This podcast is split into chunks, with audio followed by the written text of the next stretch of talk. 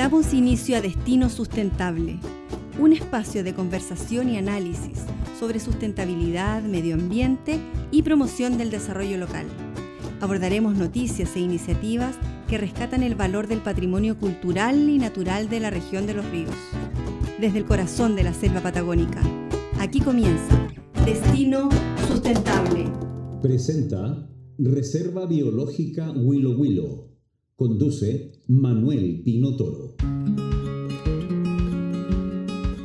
Continuamos con nuestra programación de verano analizando los desafíos medioambientales y de sustentabilidad para este año. En la primera parte conversaremos con Juan Pablo Torres, jefe de la División Educación Ambiental y Participación Ciudadana del Ministerio de Medio Ambiente. Luego hablaremos sobre construcción sustentable con Catherine Martínez Arriagada. Ella es subgerente de Desarrollo Sustentable de la Corporación de Desarrollo Tecnológico de la Cámara Chilena de la Construcción. En la música nos acompañará una visita llegada desde el Alto Biobío. Se trata de Miguel Ángel Pellao, conocido también como el tenor pecuenche, que nos presentará parte de su actual repertorio. Ya estamos en línea con Juan Pablo Torres, jefe de la División de Educación Ambiental y Participación Ciudadana del Ministerio de Medio Ambiente. ¿Cómo estás, Juan Pablo? Hola Manuel, todo muy bien por acá. Muchas gracias por la invitación y un afectuoso saludo a todos los auditores que nos escuchan el día de hoy. Gracias a ti, pues. Juan Pablo, uno de los temas importantes que ustedes gestionan desde el Ministerio es la relación con los municipios, ¿verdad? Para desarrollar un trabajo colaborativo. En ese ámbito, otorgan una certificación ambiental para las municipalidades del país. ¿En qué consiste? Así es, Manuel. Como bien tú lo dices, eh, el Ministerio del Medio Ambiente, eh, más allá de hacer todo su, su, trabajo en política y normativa medioambiental, también por medio de la División de Educación Ambiental y Participación Ciudadana, intenta llegar a las comunidades con temáticas de educación ambiental y acercamiento comunitario, y en particular eh, el SCAM, que es la certificación eh, ambiental municipal, es una de estas herramientas con la que generamos un, lazo y, una, y, un trabajo eh, muy, muy estrecho con los municipios del país. Eh, el SCAM es un programa que lleva varios años dentro de la institucionalidad ambiental y, bueno, hoy día tenemos el agrado de poder decir que el 72% de los municipios del país está bajo el sistema de certificación y en particular en la región de los ríos ya tenemos 10 de los 12 municipios adscritos a esta certificación. Tú me preguntabas, eh, Manuel, ¿por qué es el SCAM? Y al final del día lo que, lo que hace el SCAM es ser un puente y un trabajo colaborativo para propiciar que los municipios implementen políticas de sustentabilidad eh, dentro de su quehacer eh, municipal y por supuesto puedan llegar a sus habitantes, a los habitantes de la comuna, con proyectos, ideas que vayan en el pos de, de generar un medio ambiente sostenible, sustentable eh, y libre de contaminación. Lo que hacemos desde acá, en el fondo, es un acompañamiento técnico, propiciar las, las instancias de colaboración y transferencia de, de educación ambiental, tanto a los funcionarios municipales como a las comunidades de cada uno de los municipios del país. Juan Pablo, ¿dónde crees tú que recae el éxito del proyecto, entendiendo que el trabajo de políticas públicas siempre es complejo? Por supuesto, y, sobre todo, mira, yo, creo que lo enmarco eh, en las épocas que estamos viviendo hoy en día, donde esa política pública hecha a puertas cerradas dentro de un ministerio ya no tiene ningún tipo de asidero. Hoy día la política pública, y es el ánimo del Ministerio del Medio Ambiente, es incluir a las comunidades, a la gestión local, dentro de la formulación temprana de cada una de las cosas que hacemos. ¿Y, ¿Y, por qué? Uno se preguntará, bueno, porque son las mismas personas en sus territorios, en su vinculación con el medio ambiente, las que pueden detectar cuáles son eh, las necesidades propias que va teniendo el país eh, en, su, en, su, desarrollo.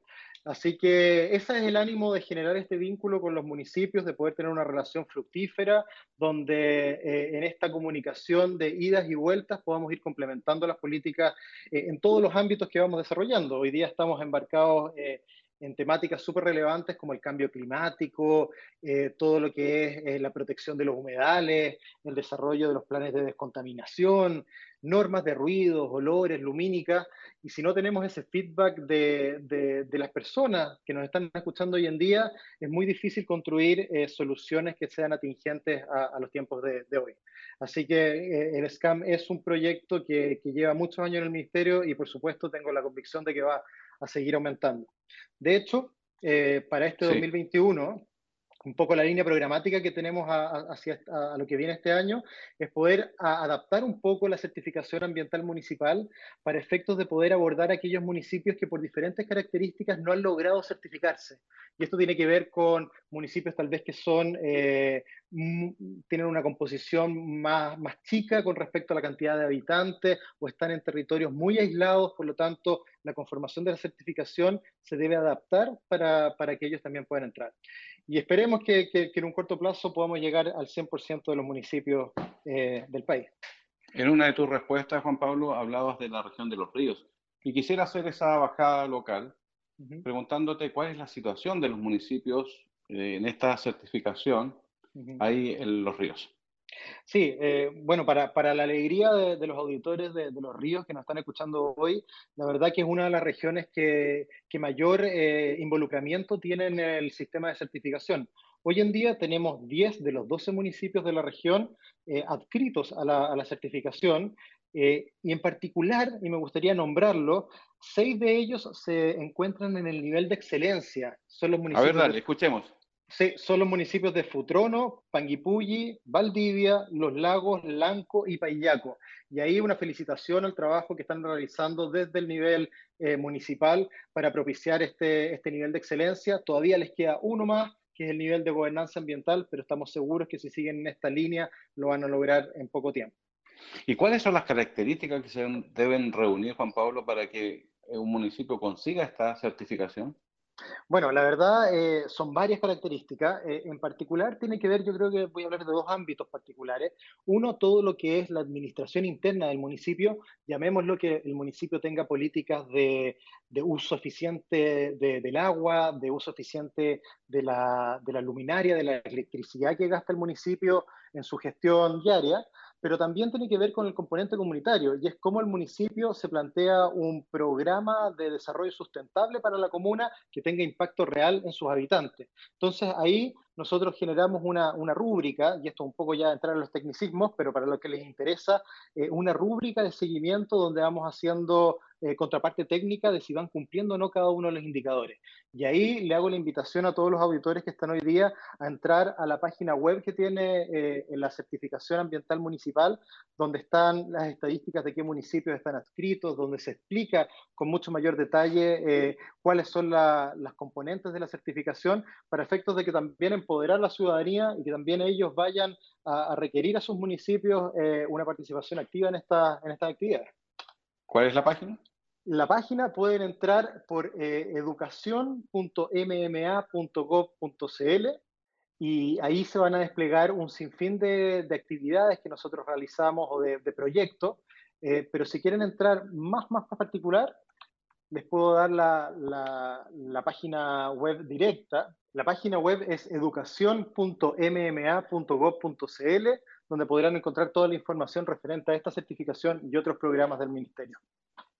Juan Pablo, y en la línea de la educación ambiental, la relación con los colegios, con los establecimientos educacionales, me parece que es tremendamente relevante también a nivel de certificaciones, ¿verdad?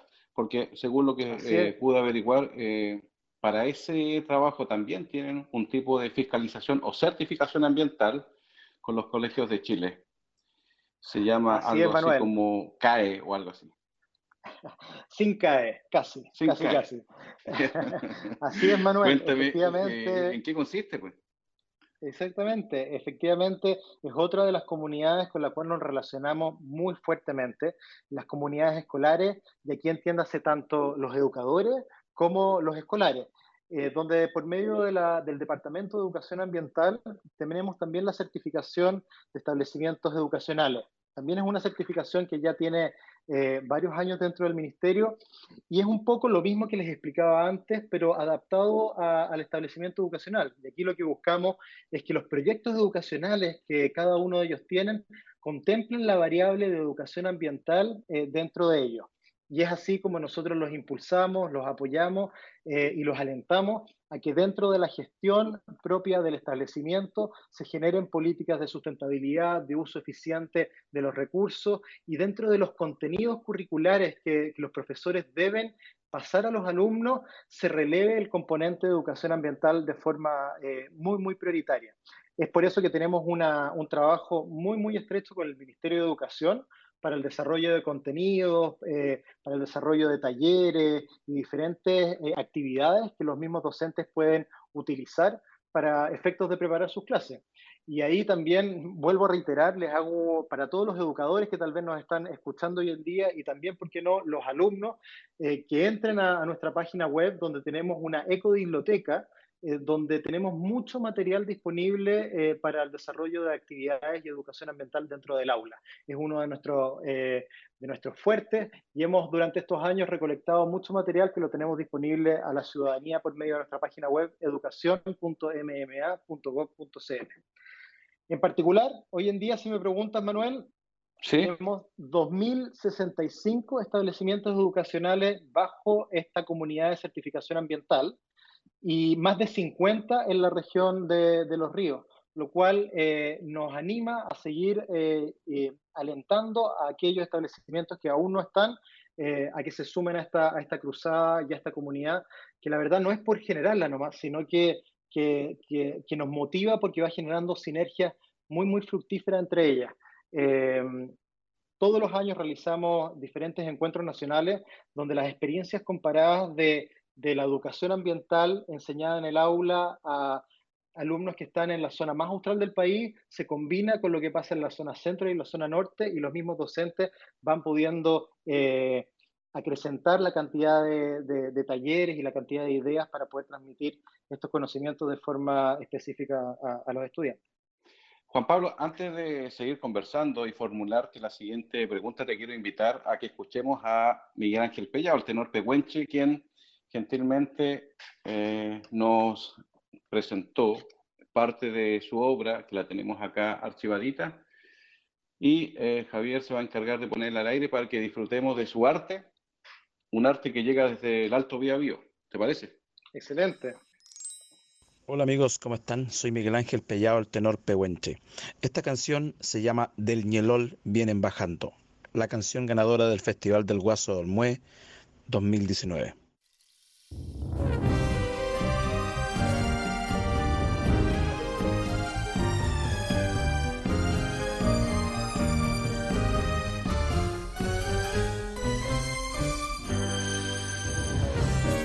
Del Ñelol se oye el canto que susurran los huerquenes y un coro de pidenes hacen ecos en los quilantos. Como flecha va volando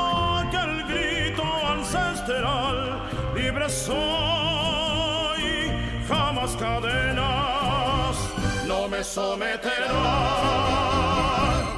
Inchemado, inchecuchan, soy la magia del canelo, soy el viento, aguas nieves, soy el rojo copigual, soy la siempre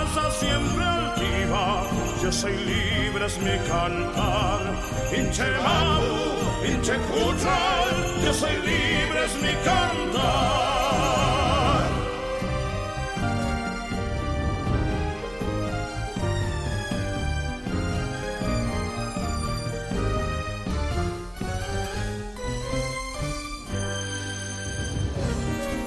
cautín va pregonando día a día en su raudal y se lleva hasta la mar los lamentos de mi canto, rogativas de quebrantos que en el sagrado canelo que le echen, aún espero poder vivir en paz. Inche Mapu, Inche soy la magia del canelo, soy el viento, aguas nieves, soy el rojo copigual, soy la raza siempre altiva, yo soy libre es mi cantar. Inche mamu, inche yo soy libre es mi cantar. La magia del canelo, soy el viento, aguas nieves, soy el rojo copigual, soy la raza siempre altiva, yo soy libre es mi cantar. Inchemamu, Inchecuchal, yo soy libre es mi cantar. Inchemamu, Inchecuchal, yo soy libre es mi cantar. Yo soy libre es mi cantar.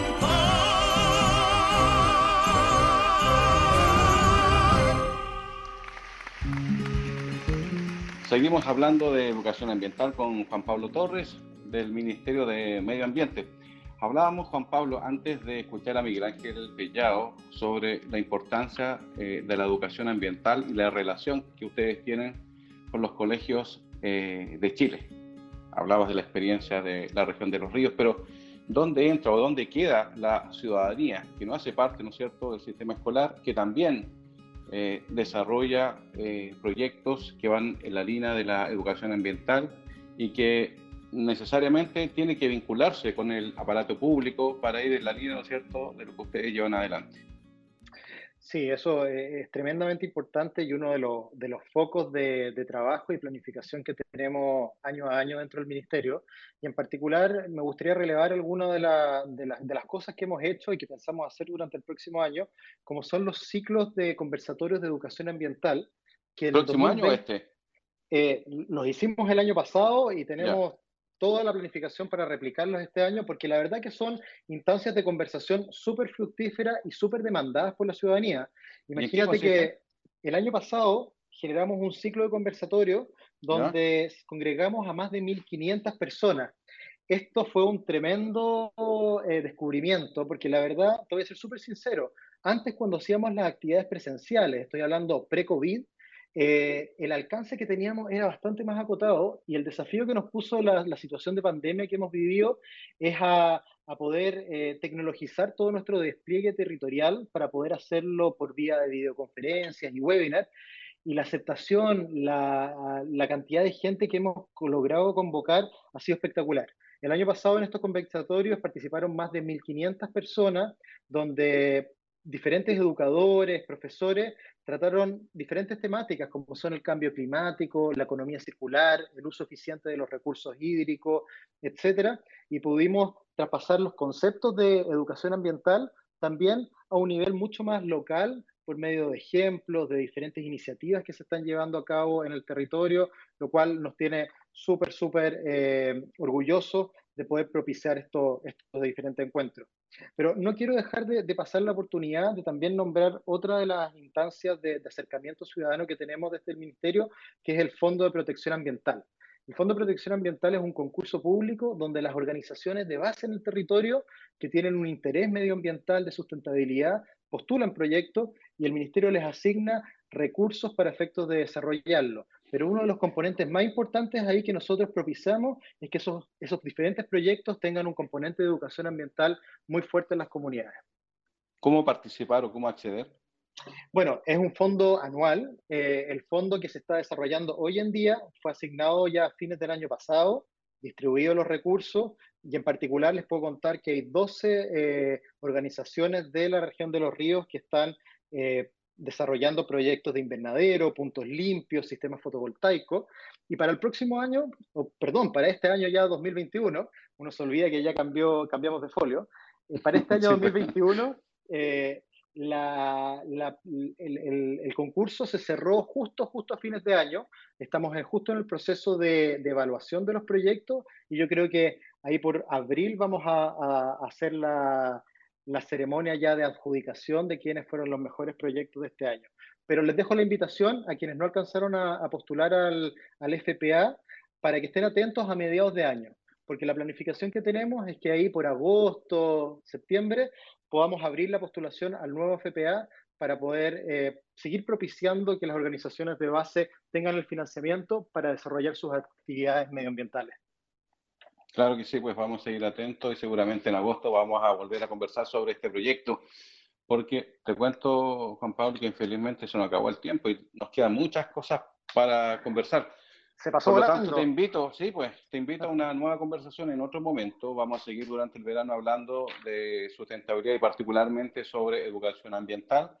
Entonces, a ver si nos encontramos nuevamente eh, para hablar de este tema que es tan relevante y tan importante para el desarrollo del país. Así que, Juan Pablo, muchas gracias por la conversación. Muchas gracias, Manuel. Quiero solamente enviarle un, un, mensaje a todos los auditores de hoy día. Síganos en las redes sociales del Ministerio del Medio Ambiente, en educación.mma.gov.cl. Estamos desarrollando muchas actividades de educación ambiental y lo único que queremos es que ustedes participen de esta conversación. Perfecto. Juan Pablo, muchas gracias. Presenta Reserva Biológica Willow Willow. Volvemos entonces con nuestra conversación de hoy en la línea ya tenemos a Catherine Martínez Arriagada. Ella es subgerente de Desarrollo Sustentable de la Corporación de Desarrollo Tecnológico de la Cámara Chilena de la Construcción. ¿Cómo estás, Catherine? Hola, muy bien. Gracias, gracias por participar.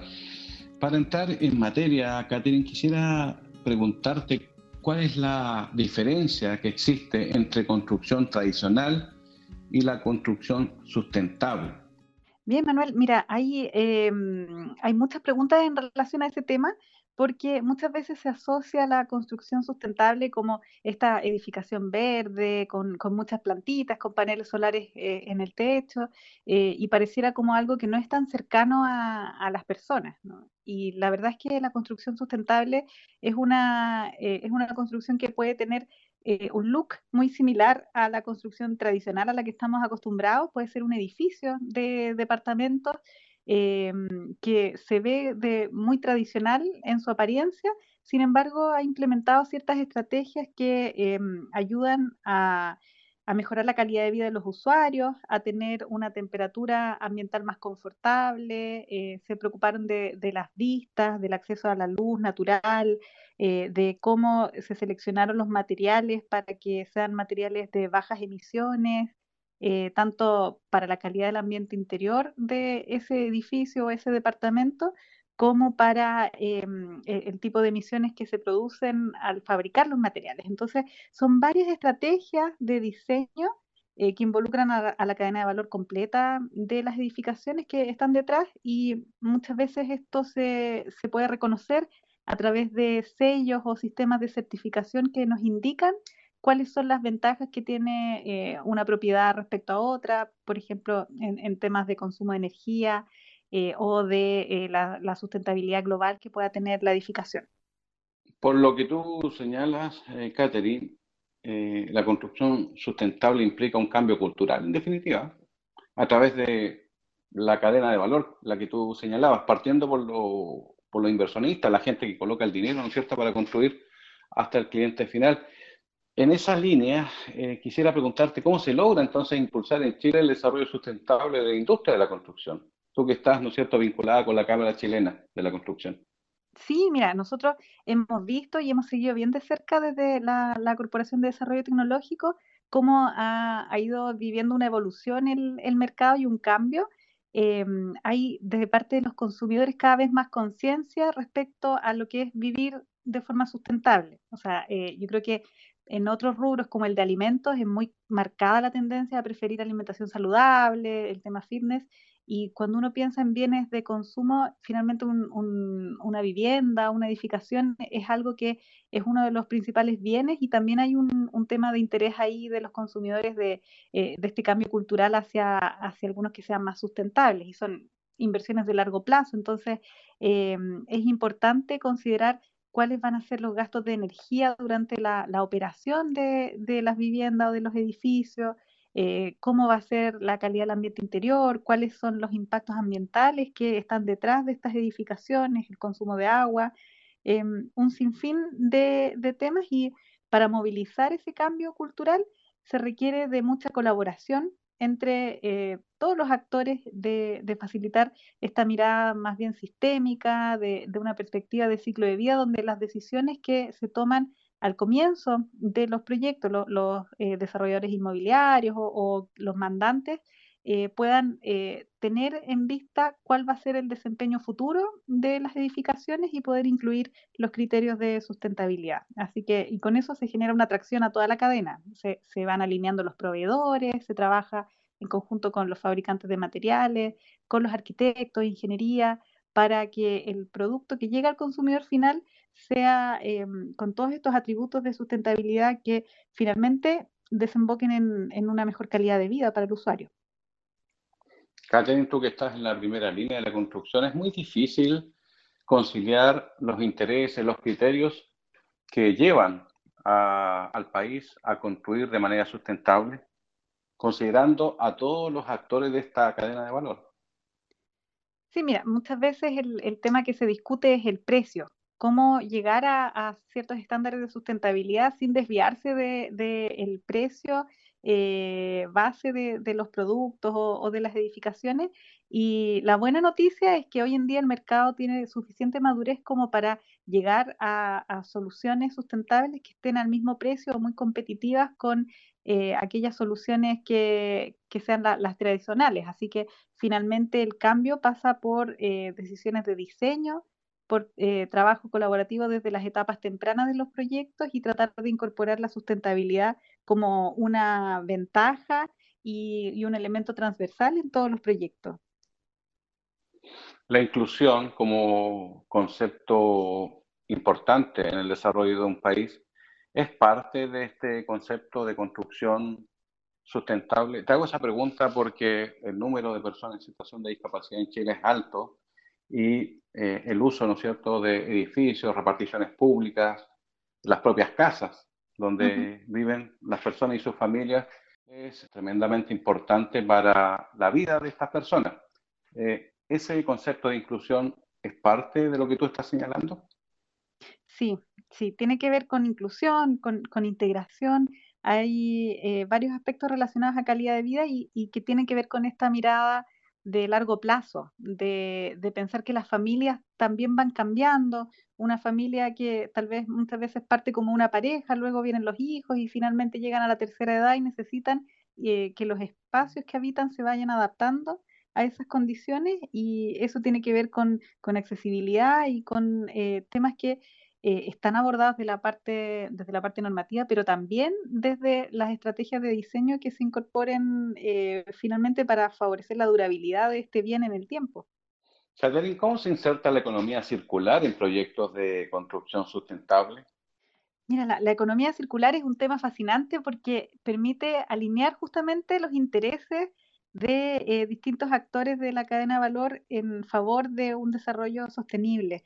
Em, se inserta desde el diseño, eh, cuando uno piensa un, un proyecto eh, que es capaz de adaptarse en el tiempo a, distintos usos, eh, un edificio, por ejemplo, que se crea como una oficina y que es capaz después de adaptarse en, en vivienda, en loft, o poder tener espacios compartidos de uso flexible, edificios que también estén pensados para, por ejemplo, el desensamblaje y el montaje para otro uso. Eh, un ejemplo que es muy claro eh, y, que está muy cerca es eh, el pabellón de Chile en la Expo Milán, que fue desmontado desde, desde Italia y se trajo a Chile y hoy está en la ciudad de Temuco, reinstalado como un espacio de encuentro y cultura.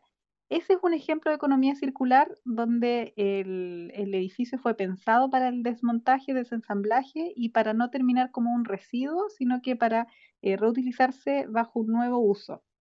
Esa es una mirada bien eh, de sistema y donde los materiales fueron elegidos también por su eh, bajo impacto ambiental y las ventajas que ofrecían para poder generar este nuevo uso. Ahí hay un ejemplo de economía circular. Y otro ejemplo es cómo se están generando nuevos materiales de construcción que eh, tienen contenido reciclado o que se fabrican a partir de residuos de otros procesos productivos. Así hay, por ejemplo, eh, aislantes térmicos eh, fabricados a partir de residuos textiles. hemos visto pinturas que se fabrican a partir de residuos de, EPS, e de, poliestireno expandido. Eh, hay varios ejemplos que están mostrando harta innovación y, desarrollo en el tema de economía circular en construcción.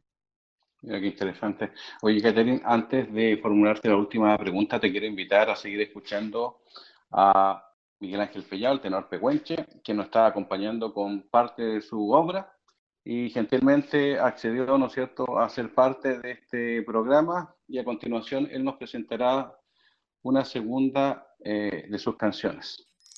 Hola queridos amigos, ¿cómo están? Soy Miguel Ángel Pellao, el tenor pehuenche. Y aquí les dejo esta tremenda canción de un querido amigo, un gran compositor del gran Buddy Richard, Mentira. Mentira,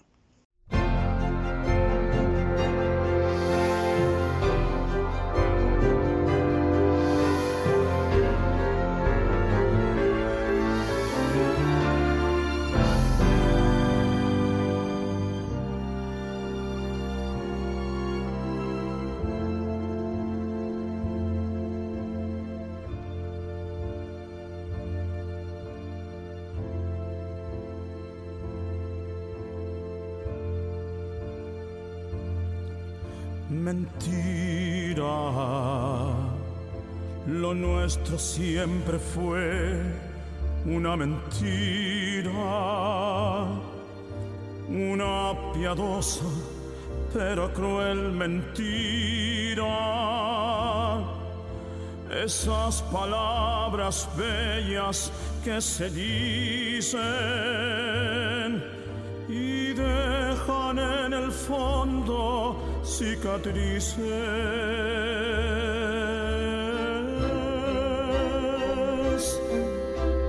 Pronto mi vida se llenó de tu existencia. Mi suerte se cambió con tu presencia y descubrí que el mundo era bello.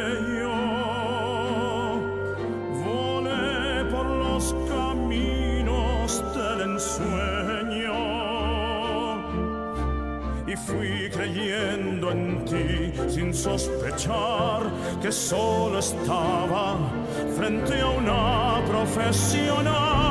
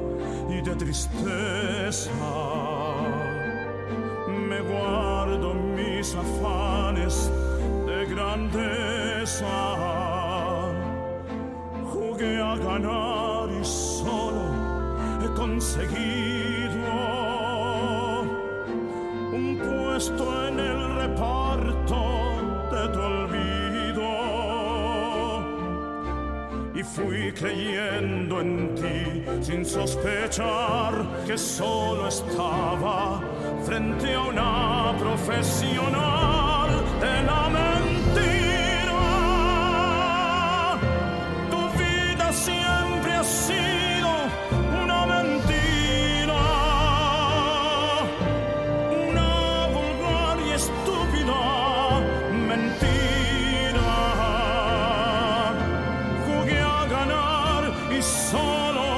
he conseguido ser un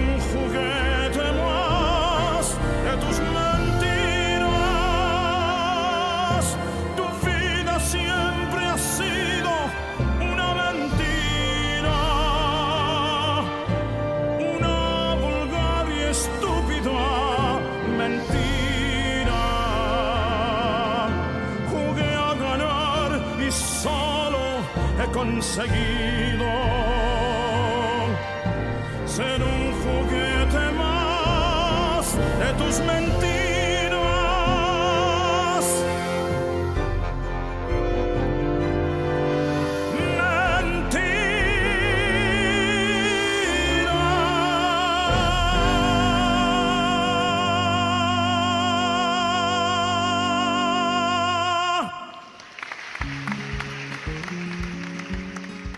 Ahí estaba la música de Miguel Ángel Pellao, el tenor pehuenche.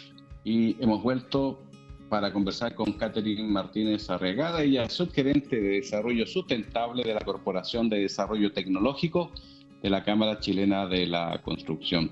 Catherine, como última cosa, quisiera preguntarte a raíz de lo que estamos viviendo con la pandemia, mucha gente está trabajando desde casa y eso implica un cambio, ¿no es cierto?, en su vida. Y seguramente un porcentaje grande de la población va a seguir trabajando desde casa una vez superada la pandemia. ¿Cómo crees tú eh, que la Cámara en general y el negocio de la construcción en particular está mirando eh, esta experiencia de la pandemia para construir de una forma distinta, reservando espacios para la gente que va a trabajar desde casa.